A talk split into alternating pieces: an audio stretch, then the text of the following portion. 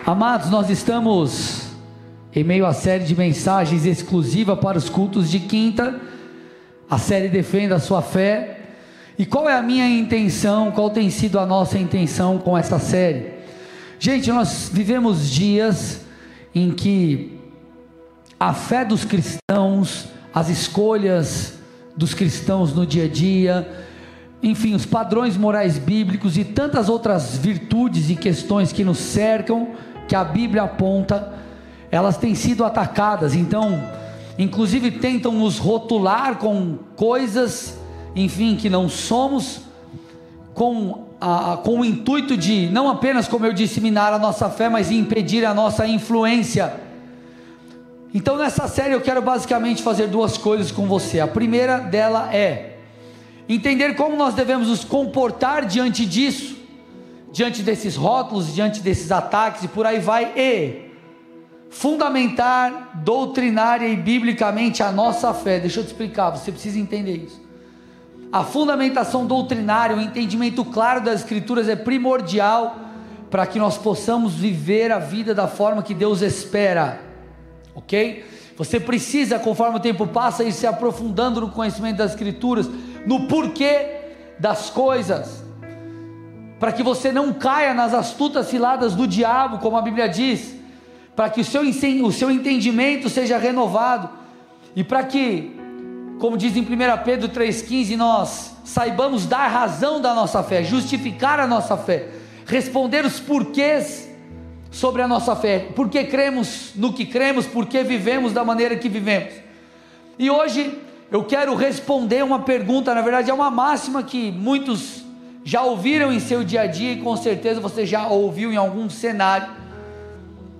Aquela fala que é: ah, a religião do cara lá, ela não permite. Quantos aqui já não já não disseram antes de ser crente? Ah, o carinha lá, o crentinho, lá da escola, da faculdade, da rua, do bairro, ele não bebe, ele não fuma, ele não vai pro rolê com a gente, ele não fica com todas as meninas porque a religião dele não permite. Será que essa é uma verdade? Sim, não. Se é sim, porque sim, se é não, porque não. A Bíblia traz algo nesse sentido. Será que a nossa obediência a Deus é só porque há um aspecto, um determinismo religioso da maneira que devemos agir ou não? Então nós vamos construir, nós vamos navegar por essas águas e construir algo aqui hoje eu preciso que você preste muita atenção para que a gente possa juntos chegar lá no final. Amém, gente? Vocês estão aqui ou não? Então vamos embora. Aí, ó. De novo, um, dois, três e. Aleluia. Isso aí. Primeira coisa que eu preciso que você entenda, eu já quero definir, esclarecer muito bem isso, é: na Bíblia existem diversos mandamentos. Você precisa entender isso. A Bíblia está recheada de mandamentos. E os mandamentos bíblicos, eles, apontam para basicamente duas coisas. A primeira é: faça isso. E a segunda é: não faça aquilo. Então na Bíblia você vai encontrar muitos: faça tal coisa, e muitos: se abstenha, não façam outra coisa. Eu vou dar alguns exemplos para vocês. Antigo Testamento, olha lá, Êxodo 20, 12. Honre seu pai e sua mãe, para que você tenha uma longa vida na terra que o Senhor, seu Deus, lhe dá. Se o teu filho ou tua filha apavorar em casa, você fala assim: Piá, você quer viver muito? Você quer morrer logo? Aí você mostra a Bíblia, irmão. Re, ó, você resolve um problema em 30 segundos. Honra seu pai e sua mãe, ok? Êxodo 20, verso 4. Não faça para você imagem de escultura, nem semelhança alguma do que há em cima no céu, nem embaixo da terra, embaixo na terra, nem nas águas debaixo da terra. Levíticos 18, 20, Levítico 18, 20. Nem se deite com a mulher do seu próximo para ter relações sexuais com ela.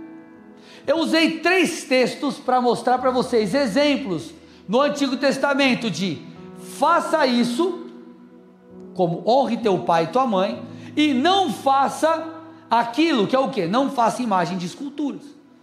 Ok? E não tenha relações sexuais ilícitas.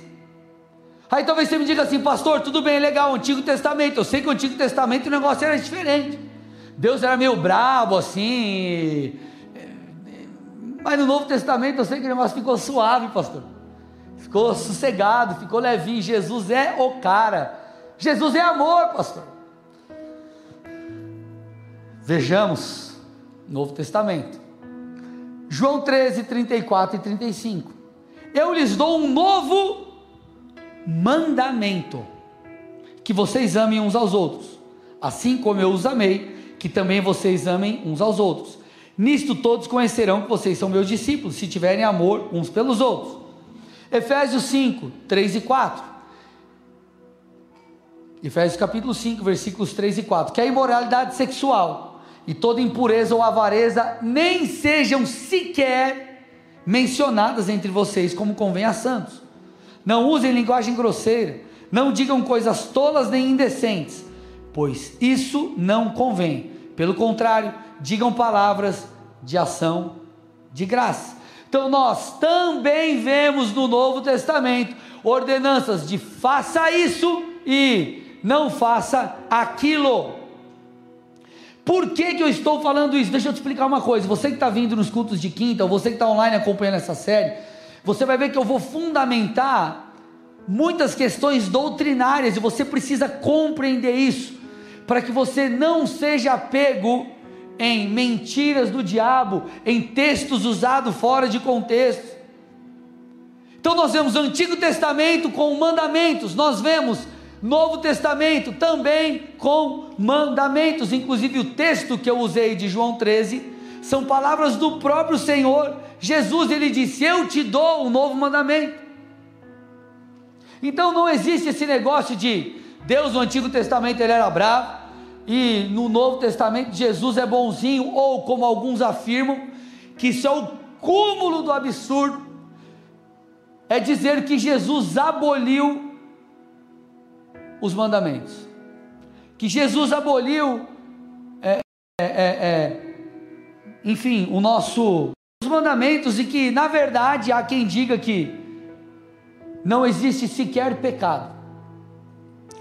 E o assassinato bíblico, se assim eu posso dizer, a, a, a, o cúmulo do absurdo é que eles fazem uso do texto de João 1,29, que diz assim: No dia seguinte, vendo que Jesus vinha em sua direção, João Batista disse: Eis o Cordeiro de Deus, que tira o pecado do mundo. Por que, que as pessoas, alguns afirmam, não, Jesus, ele veio e quando ele concluiu a sua obra, ele tirou o pecado do mundo. Se Jesus tirou o pecado do mundo, significa que não tem mais pecado. E esse é um dos textos base para formar uma doutrina de que você não precisa então se santificar, você não precisa pagar um preço, que é o jargão que nós usamos, de santificação, basta você crer em Jesus. O evangelho ele é só intelectual. Você não precisa mudar o seu comportamento. Boa parte dessa doutrina vem desse texto. Só que eu já quero dar uma dica para você. Quando você for interpretar a Bíblia, você não pode interpretá-la através de textos isolados, você não pode formar uma doutrina a partir de um texto, você precisa entender o todo. E nós vimos aqui no Novo Testamento a Bíblia mandando, faça isso e não faça aquilo, ou seja, a Bíblia trazendo com clareza que existem mandamentos, que existem regras, que existem normas, que nós precisamos seguir Jesus com as nossas escolhas. E se Jesus me manda fazer algo e eu não faço, eu cometo pecado. Se eu cometo pecado, significa que o pecado ainda está aqui. Então, o que, que a Bíblia quis dizer? O que, que João Batista quis dizer quando ele falou isso? Eis o Cordeiro de Deus que tira o pecado do mundo. Põe para mim de novo lá o texto. Vamos ler. Ok? O texto está dizendo que Eis o Cordeiro de Deus que tira o pecado do mundo. Eu te pergunto: existe um pecado só no mundo? Ou se somar os nossos pecados aqui, quantos pecados que não dá?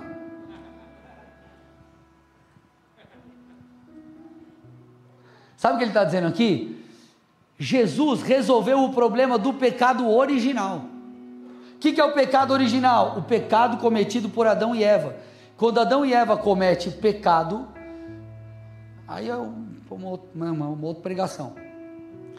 A, raça humana, ela passa a, vou parafrasear, vir com defeito de fábrica, ok? E todo aquele que vem após Adão, e se inclui eu e você, vem com a natureza pecaminosa, veio com a natureza deturpada, porque o pecado entrou no mundo, ok? E produziu todo, gerou todo um problema.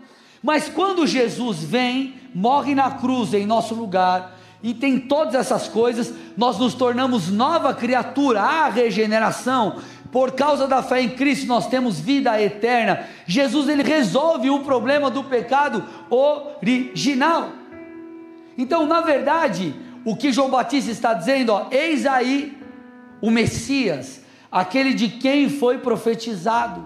Ele não está dizendo que não há mais pecado. Por que, que eu estou te dizendo isso? Porque existem mandamentos.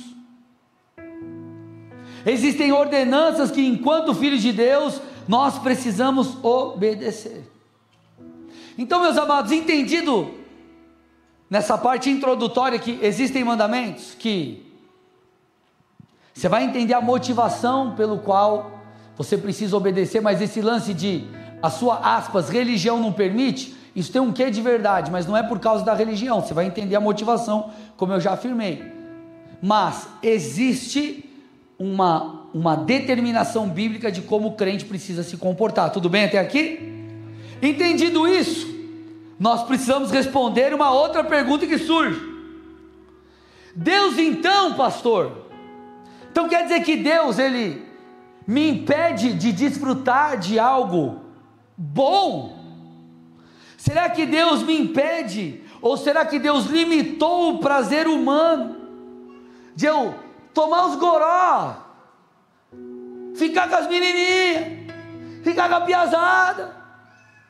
Será que Deus então limitou o prazer humano simplesmente por sua vontade egoísta? e divina como um ser superior e mal?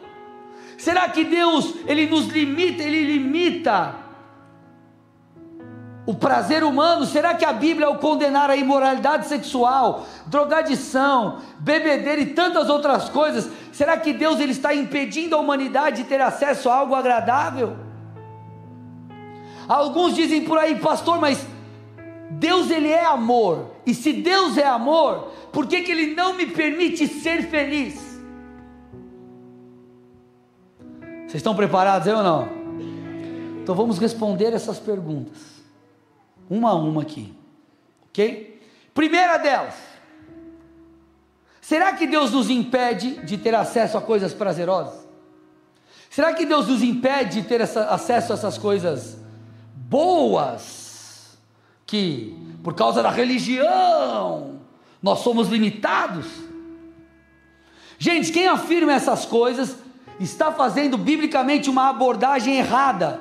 A pergunta correta a ser feita, a, a pergunta correta a, a, a ser feita é: qual é a origem daquilo que muitos chamam de prazer? É isso que você tem que perguntar. Então, ah, seu Deus é mau, seu Deus te impede de fazer aquilo que você deseja, de coisas prazerosas. Você deve perguntar: qual é a origem daquilo que você chama de prazer?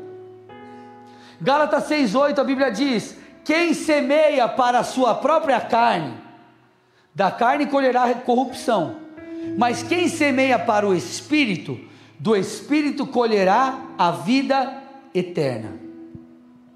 Então, Paulo, gente, ele está abordando a questão da colheita, do resultado das nossas escolhas, e ele está dizendo: quem planta na carne, ou seja, quem planta pecado, colhe corrupção. O que, que Paulo está ensinando aqui? Sobre o problema, sobre o resultado de uma vida longe de Deus. Então, enquanto as pessoas lá fora elas acham que viver uma vida prazerosa, entre aspas, vivendo para o pecado, elas acham que na verdade isso é a verdadeira vida. O Senhor está dizendo: não, não, não, não, não, não. Você está plantando para a carne, você está plantando no pecado, você está desobedecendo a Deus, e a colheita disso é ruim, é muito ruim. Jó 4,8 a Bíblia diz: Pelo que tenho observado, quem cultiva o mal e semeia a maldade, isso também colherá. Romanos 6,23: O salário do pecado é a morte, mas o dom gratuito de Deus é a vida eterna em Cristo Jesus.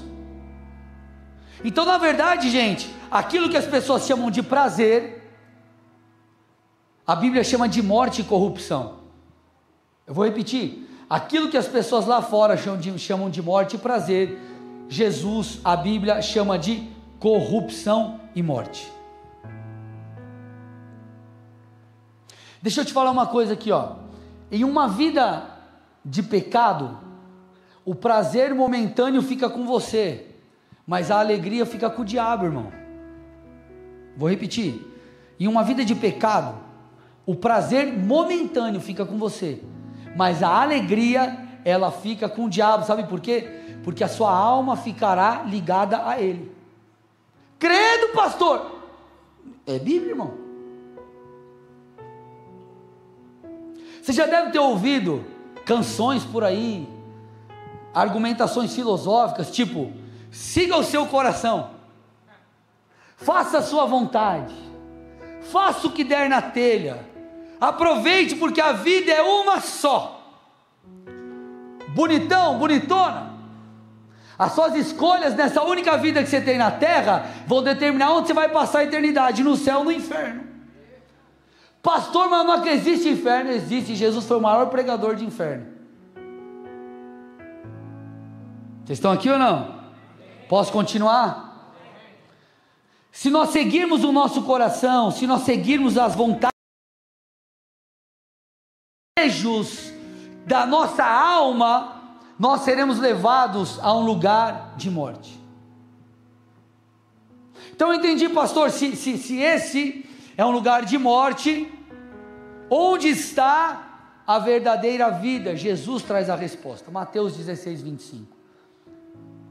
Pois quem quiser salvar a sua vida, a perderá.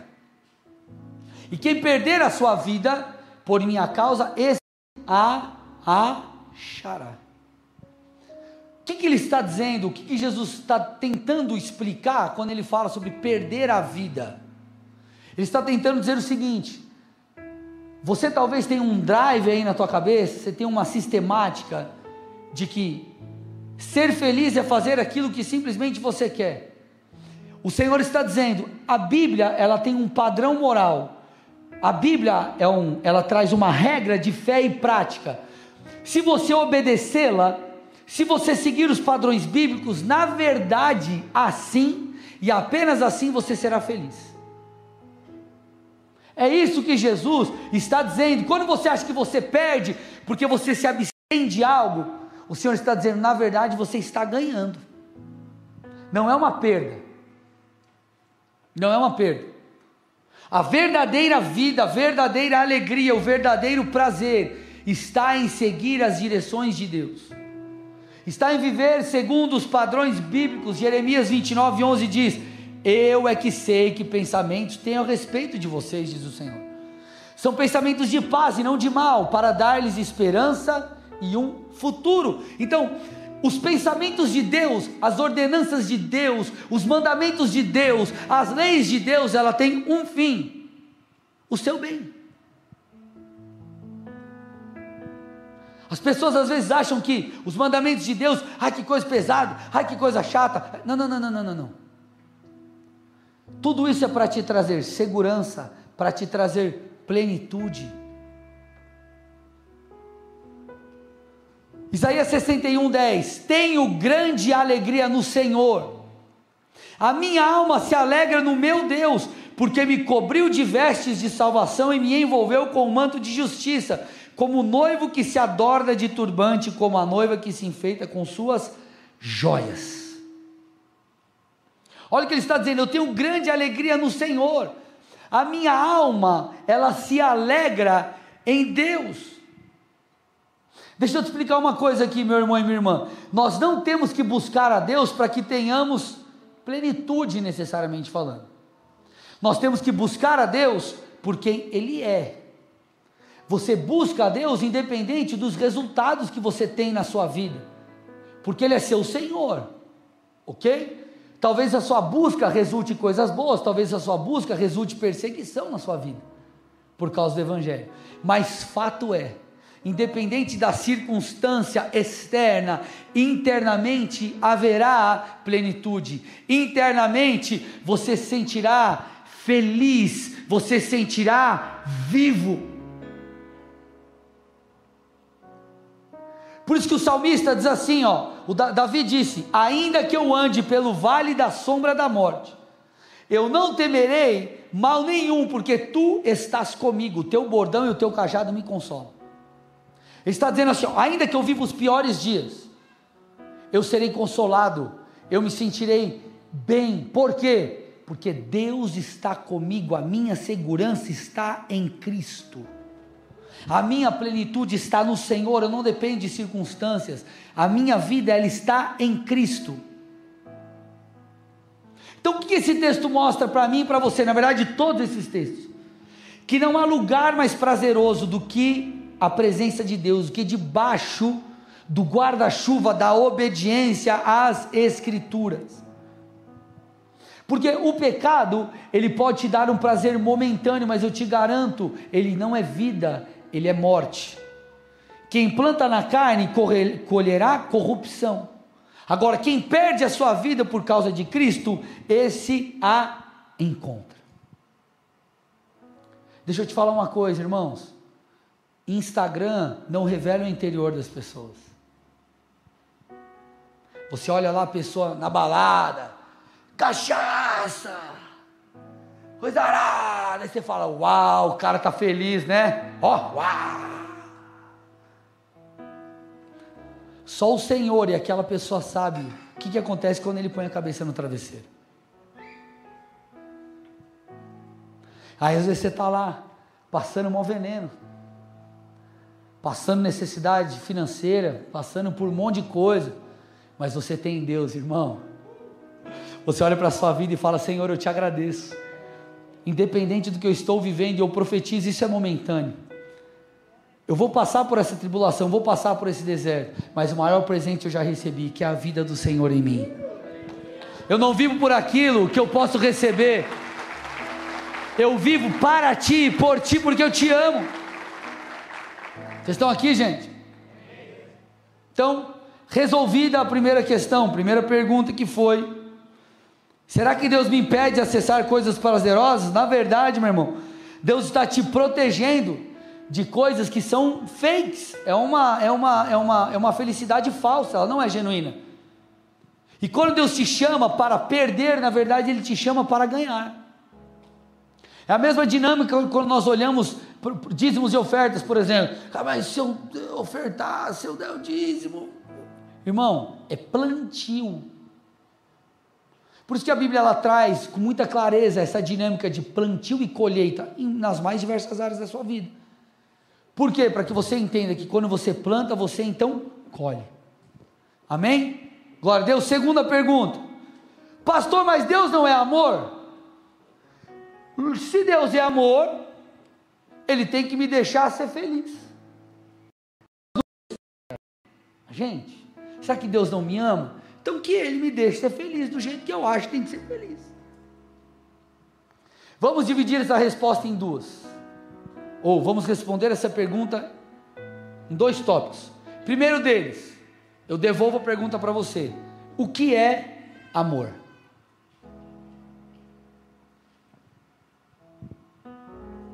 Deus não é amor? Tá, o que é amor? Será que amar é permitir que as pessoas façam o que elas querem? Será que esse é o verdadeiro amor que permite com que você dê com a cara no muro só porque você quer? Amar envolve orientar e corrigir para que vivamos uma vida plena. Provérbios 1:7. O temor do Senhor é o princípio do conhecimento, mas os insensatos, presta atenção, desprezam a sabedoria e a disciplina. Então ele está dizendo: os insensatos, eles desprezam a sabedoria e eles desprezam a disciplina. Agora, o que a sabedoria bíblica diz? Deuteronômio 30, 15 a 18. Vejam, hoje eu coloco diante de vocês a vida e o bem, a morte e o mal. Se guardarem o mandamento que hoje lhes ordeno, que amem o Senhor, seu Deus, andem nos seus caminhos e guardem os seus mandamentos, os seus estatutos e os seus juízos, então vocês viverão e se multiplicarão, e o Senhor, o seu Deus, os abençoará na terra em que estão entrando para dela tomar posse. Mas, se o coração de vocês se desviar, se não quiserem ouvir, mas forem seduzidos, se inclinarem diante dos, de outros deuses e os servirem, então hoje lhes declaro que certamente perecerão. Não permanecerão muito tempo na terra na qual, passando o Jordão, vocês vão entrar para dela tomar posse. Em resumo, o Deus que é amor, ele nos instrui em sua sabedoria, a sua sabedoria é uma sabedoria que corrige, a sua sabedoria é uma sabedoria que aponta o caminho, a sua sabedoria é uma sabedoria que te orienta para que você não seja guiado para um lugar de morte. Deus é amor e por isso ele age como um pai. A Bíblia diz, Provérbios 3:12, porque o Senhor repreende a quem ama, assim como um pai repreende o filho a quem quer bem. Então, quando o teu professor na faculdade, o youtuber que você ama, a blogueira que você segue no TikTok, te falar que, em nome do amor, você precisa permitir que as pessoas façam o que elas querem e não tenham direito de opinião ou de instrução, por exemplo, do seu filho, isso não é amor. Isso não é amor. Imagine você que eu estou aqui dirigindo, talvez, o meu carro, caminho por uma rua, e eu acho que aquela rua tem continuação e na verdade vai ter um buraco para eu cair e vou morrer lá embaixo. Você é morador daquela rua. Se, imagina, você está na frente da calçada, eu estou passando, você não vai dar um jeito de sinalizar para que eu não avance e não sofra um acidente? Ah, não, mas em nome do amor as pessoas fazem assim, não, não. Vai lá, se mata, porque isso é amor. Isso é o amor, irmão, da novela. Isso é o amor do diabo. Esse é o amor do mundo. É um amor que tem cheiro, sabe do que? Cheiro de enxofre. Vocês estão aqui ou não? Jesus disse: Aquele que tem os meus mandamentos e os guarda, esse é o que me ama. E aquele que me ama será amado por meu Pai, e eu também o amarei e me manifestarei a Ele. Entenderam o que é amor? Amém? Eu não sei se você, é, se você, não sei se você tem uma visão macro. Essa máxima de siga o seu coração, seja feliz entre aspas, faz aquilo que você quer. A resistência para isso é a palavra de Deus, são os princípios judaicos cristãos, é a moralidade bíblica que norteou por muito tempo todo, todo, todo o Ocidente. Agora, o que, que eles querem? Romper com isso, mudar esses fundamentos, reescrever o conceito dessas coisas. Então, amor tornou-se sinônimo de eu simplesmente respeitar você e não falar nada. Óbvio, você tem o direito de escolha, agora eu tenho o direito também de apontar o caminho para você. Estão querendo ditar como nós vamos criar os nossos filhos, estão querendo ditar aquilo que nós podemos ou não falar, irmão. Vocês estão aqui comigo ou não, gente? Então, entendemos o que é amor agora. Será que Deus não quer me ver feliz então, pastor? É claro que Deus quer te ver feliz, mas eu te pergunto: o que é ser feliz? O que é ser feliz? O que envolve a felicidade?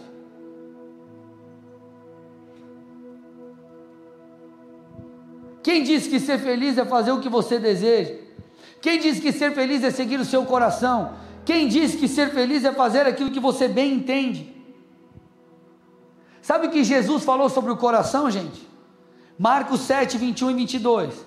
Porque de dentro do coração das pessoas é que procedem maus pensamentos, imoralidades sexuais, furtos, homicídios, adultérios, avareza, maldades, engano, libertinagem, inveja, blasfêmia, orgulho e falta de juízo.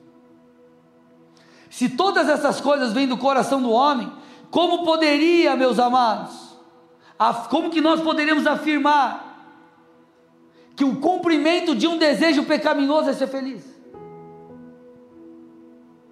Sabe que a Bíblia orienta ou ela fala sobre o nosso coração, sobre a nossa vontade, sobre a nossa alma? Ela precisa ser governada, ela não tem que estar à frente.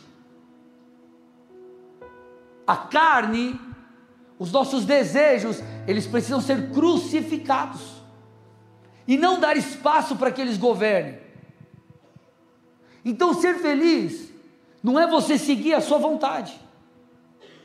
Ser feliz é você crucificar a sua vontade para que Deus seja honrado.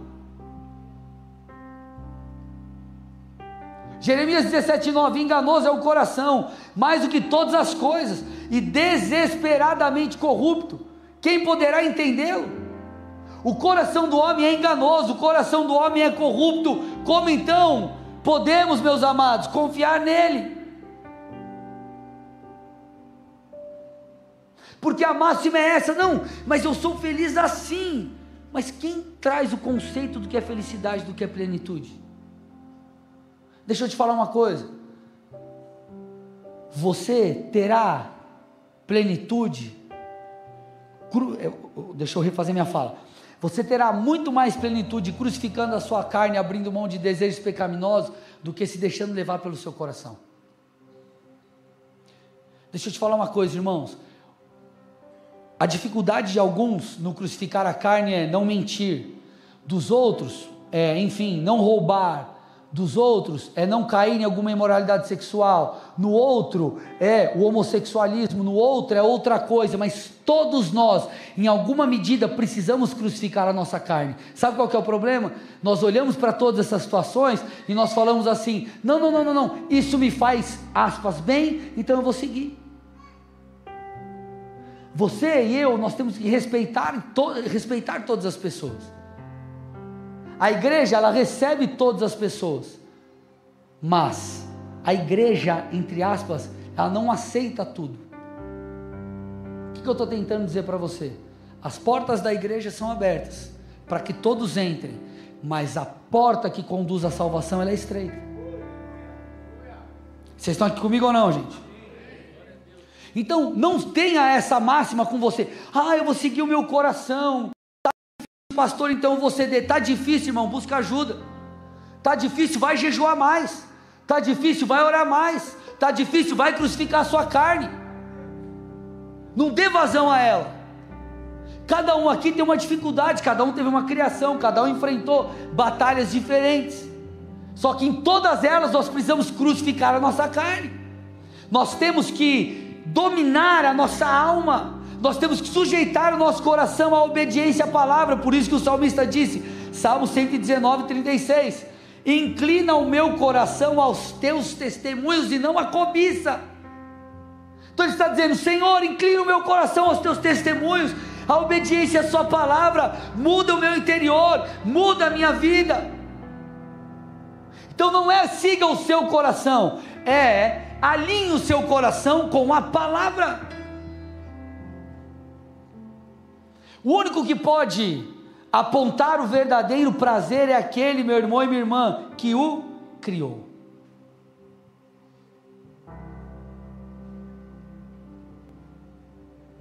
Adão e Eva, eles seguiram os desejos do seu coração. Eles foram enganados pela serpente. Eles foram enganados por Satanás. Eles comeram do fruto que não deveriam. Por quê? Porque aquilo parecia bom. Contudo, aquilo trouxe uma consequência. Deixa eu te falar uma coisa.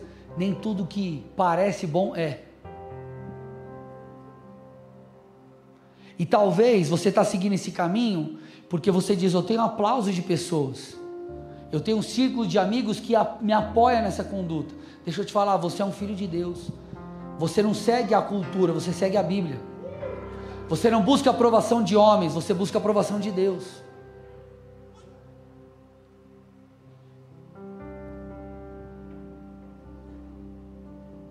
Então, por que que cristãos se santificam?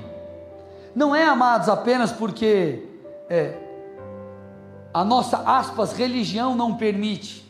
Na verdade, nós fazemos isso porque nós amamos a Deus. Nós fazemos isso porque nós desejamos honrá-lo. Nós fazemos isso porque nós entendemos o que Deus, o que Jesus disse: aquele que tem os meus mandamentos e os guarda, esse é o que me ama. Amor tem a ver com temor, amor e temor andam juntos.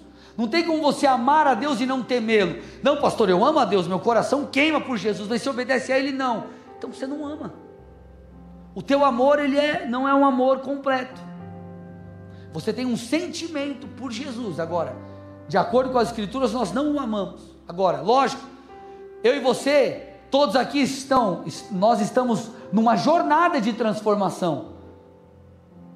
Nós estamos indo rumo à perfeição. Então, todos nós temos coisas para ajustar, mas nós precisamos nos posicionar. E sabe por que mais os cristãos se santificam? Porque, meus amados, só assim nós teremos experiências com Deus. E nós sabemos que essas experiências elas valem mais do que qualquer outra coisa. O escritor de Hebreus disse o seguinte: busquem a santificação, sem a qual ninguém verá o Senhor. Deixa eu te falar, aquilo que o mundo esnoba, que é a santificação do crente, é o que nos valida diante de Deus para que possamos experimentá-lo. Aquilo que o mundo esnoba e chama de retrógrado, de careta, de isso, daquilo, é o que nos valida para que possamos entrar na presença de Deus e desfrutarmos de um relacionamento íntimo. Sem santidade nós não veremos a Deus, sem santidade nós não vamos experimentar a Deus, nós não teremos intimidade com Ele. Deixa eu te falar uma coisa, irmão. Para que nós vivamos dessa forma e continuemos crescendo na santificação, nós precisamos entender a diferença de revelação e informação. Nós precisamos entender a diferença de revelação e informação. Tem muitas pessoas que o cara às vezes mudou de igreja. Ou está congregando, sei lá. E o cara está passando uma fase meio difícil. Daqui a pouco ele muda toda a moralidade dele. Aí você fala, cara, peraí. Será que você não entendeu o que agrada e o que desagrada a Deus? Aí você percebe que a pessoa estava debaixo de uma visão e não debaixo de uma revelação. Enquanto ele estava na igreja, na comunhão dos irmãos, ele se submetia às escrituras. Agora que ele saiu debaixo daquela cobertura, tudo muda. E você fala: peraí, é revelação ou é informação? Nós precisamos de revelação, nós precisamos ter um entendimento, meus amados, das escrituras, não no nível de ler e compreender, mas no nível de ter os nossos olhos abertos e sermos transformados pelo Espírito Santo. Sabe o que Paulo disse, gente? Atos 26, 18. Ele está contando aqui para Agripa sobre a experiência que ele teve do encontro com Jesus na estrada indo para Damasco. Ele aponta para aquilo que Jesus disse para ele. Jesus disse assim para Paulo: Paulo, eu vou livrar você do seu próprio povo e dos gentios, para os quais eu o envio.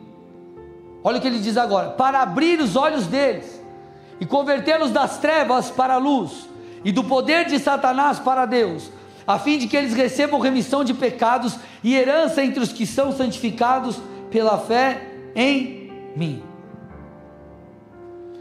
Então o Senhor está dizendo assim: ei, Paulo, eu vou te usar para através da sua vida, da sua pregação, os olhos espirituais das pessoas serem abertos.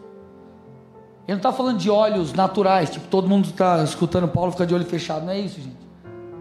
Ele está falando de uma revelação, de um entendimento, de uau, entendi, ó, bateu forte aqui dentro, fui transformado. Foi isso que aconteceu com o filho pródigo. O filho pródigo, eu falei no domingo, ele pega a herança, ele gasta toda a herança, mas de repente, meu irmão e minha irmã, diante da consequência, ele olha e então caindo em si disse: Olha lá, quantos trabalhadores de meu pai têm pão com fartura e eu estou aqui morrendo de fome. Então nós precisamos ter relacionamento com o Espírito Santo, porque é o Espírito Santo que nos convence do pecado, da justiça e do juízo. É pela intimidade com Ele que nós somos transformados. Então, a transformação não tem a ver com não poder, ah, eu não posso. Porque quando as pessoas falam assim, ah, minha religião não permite, é como se você tivesse com a. Sabe aqueles desenhos? Que o cara fica com a, aquela bola de ferro no pé, preso, o cara está andando assim, ah, eu não posso. Queria tanto boleta, rapaziada. Eu não posso. Não tem a ver com não poder, tem a ver com não querer. Porque eu sei que a escolha por Cristo é muito melhor. Enquanto as pessoas, por não conhecerem a Cristo, estão se perdendo, semeando na carne, colhendo corrupção, eu estou aqui abrindo mão daquilo que o mundo chama de bom, para que eu tenha acesso a algo muito melhor, que é a glória de Deus. Então, gente, a vibe do crente é outra. O cristão não apenas abre mão dos prazeres carnais, em virtude de prazeres espirituais, mas ele continua se purificando. Por quê? Porque ele quer cada vez mais mergulhar em lugares profundos no Senhor. Olha o que a Bíblia diz, Mateus 5,48: Sejam perfeitos como é perfeito o Pai de vocês que está no céu. Palavras do próprio Senhor Jesus. Então ele está dizendo assim: olhe para a sua vida. O que você tem tido entendimento de, em Deus que você precisa mudar? Tal coisa. Ok. É uma jornada. Você caminha mais um pouco e você muda e você anda mais um pouquinho, você é transformado um pouco mais, e você vai avançando, avançando, avançando, avançando, avançando. Por quê? Porque você quer honrar a Deus, porque você quer amar a Deus, porque você quer estar mais próximo dele. Você entende que quando você perde, você na verdade ganha. Quando você abre mão daquilo que parece bom, mas não é segundo as Escrituras, você ganha para a vida eterna, você ganha no relacionamento com Deus. O foco do verdadeiro cristão, irmão, é desenvolver a sua salvação, é se tornar a cada dia mais um crente melhor. Por quê? Porque você deseja honrar o seu Deus. Sabe, amados, é possível nós irmos à igreja todo final de semana e não abandonarmos o mundo. Hoje existem diversos tipos de cristãos Coloco aspas aqui, tá? Cristãos entre aspas. Existe o cristão avarento, existe o cristão inimigo do bem, existe o cristão egoísta, o cristão desobediente aos pais, o cristão amigo dos prazeres imorais do mundo, o cristão homossexual, o cristão adúltero, o cristão que acredita apenas em parte da Bíblia, e em todos aqui eu coloco entre aspas cristãos. Porque muitos olham para pessoas assim e dizem: Pois é, é crente. Agora, perceba o que a sociedade chama de crente. Olha o que a Bíblia diz, 2 Timóteo 3:1 assim. Mas você precisa saber disso, Timóteo. Paulo falando, nos últimos dias sobrevirão tempos difíceis. Porque os seres humanos serão, ele vem com uma lista, vê se tem a ver com o que eu falei ou não. Serão egoístas, serão avarentos serão orgulhosos, arrogantes, blasfemadores, desobedientes aos pais, ingratos, ímpios, sem afeição natural, implacáveis, caluniadores, sem domínio de si, cruéis, inimigos do bem, traidores, atrevidos, convencidos, mais amigos dos prazeres do que amigos de Deus, tendo forma de piedade, ou seja, parecendo um crente.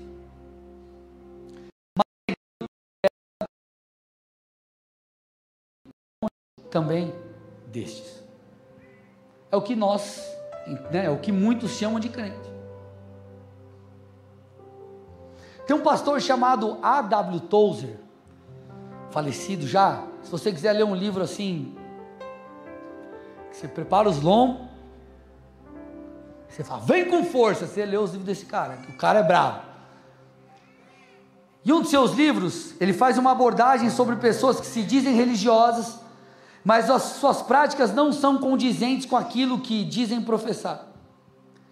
E ele conta, isso há dezenas de anos atrás, sobre um assassino sentenciado à morte numa cadeira elétrica lá nos Estados Unidos.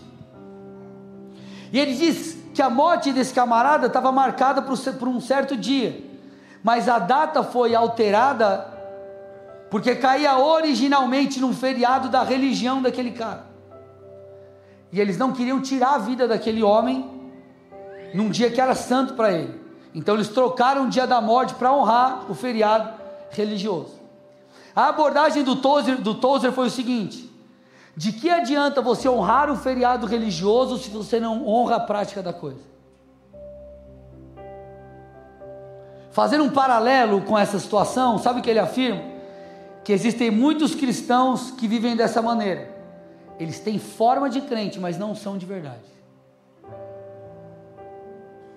Eu pareço crente, meu linguajar é paz do Senhor, irmão. Aí eu saio daqui, faço uma conta lá e não pago. Graça e paz, amado. Aí eu chego em casa eu xingo minha mulher. Tudo bem, irmão? Aí eu chego no meu computador e eu assisto pornografia.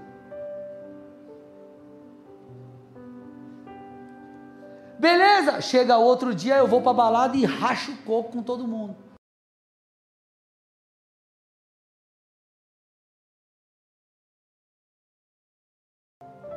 Para muitos, ser cristão sem abandonar o mundo é uma possibilidade. Mas Jesus, citando o profeta Isaías, ele disse, Mateus 15, 8: Este povo me honra com os lábios, mas o seu coração está longe de mim. A santificação não é um ato religioso vazio, não é fruto de uma obrigação por determinação de um livro, entre aspas, que seguimos, ou pela opinião de um pastor. Santificação é fruto do nosso amor por Jesus. E é aquilo que permite que nós possamos avançar no conhecimento de Deus. Então, quando alguém fala assim para você, você não faz isso porque a sua religião não permite, você pode dizer: Eu não faço porque eu amo Jesus. Eu não faço porque a verdadeira vida está em perder. Enquanto você acha que eu estou perdendo, eu estou ganhando. Porque eu não estou juntando apenas tesouros nesta terra, ou não estou apenas cuidando das coisas que são terrenas, mas eu estou cuidando daquelas que são celestiais. Então deixa eu falar uma coisa para vocês aqui, irmãos. Que não sejamos cristãos em forma, ou tenhamos forma de crente, que sejamos cristãos genuinamente que sejamos cristãos por obediência à palavra. Tudo que nós fazemos, a nossa obediência ao Senhor, é porque nós o amamos, é porque nós tivemos uma revelação, e não porque estamos debaixo de uma visão. Não é porque a nossa religião não permite, é porque em muitas coisas, como Paulo diz, me é lícito, mas nem tudo me convém. Aquilo que a Bíblia de fato manda eu fazer, eu faço. Mas não em virtude de um ato religioso ou para ser adepto a uma religião, não. Mas porque eu quero honrar aquele que morreu por mim. Evangelho, a viver o Evangelho é fruto de um relacionamento, é fruto de adorar que o adorem com a sua vida. Nós precisamos ser crentes aqui, na nossa casa, no nosso trabalho. Não existe, no meu caso, dois Andrés. O André pastor e o André. Não, não, não, não. É uma pessoa só. Eu sirvo a Deus em todos os lugares. Eu honro a Deus onde eu estiver. Esse precisa ser o meu alvo. Puxa, errei, Senhor, me perdoa, eu mudo. E assim nós caminhamos, nós avançamos nessa jornada. Então não é porque a sua religião não permite, é porque você ama Deus. Se nós o amamos, nós o obedecemos. Feche seus olhos, curve sua cabeça em nome de Jesus.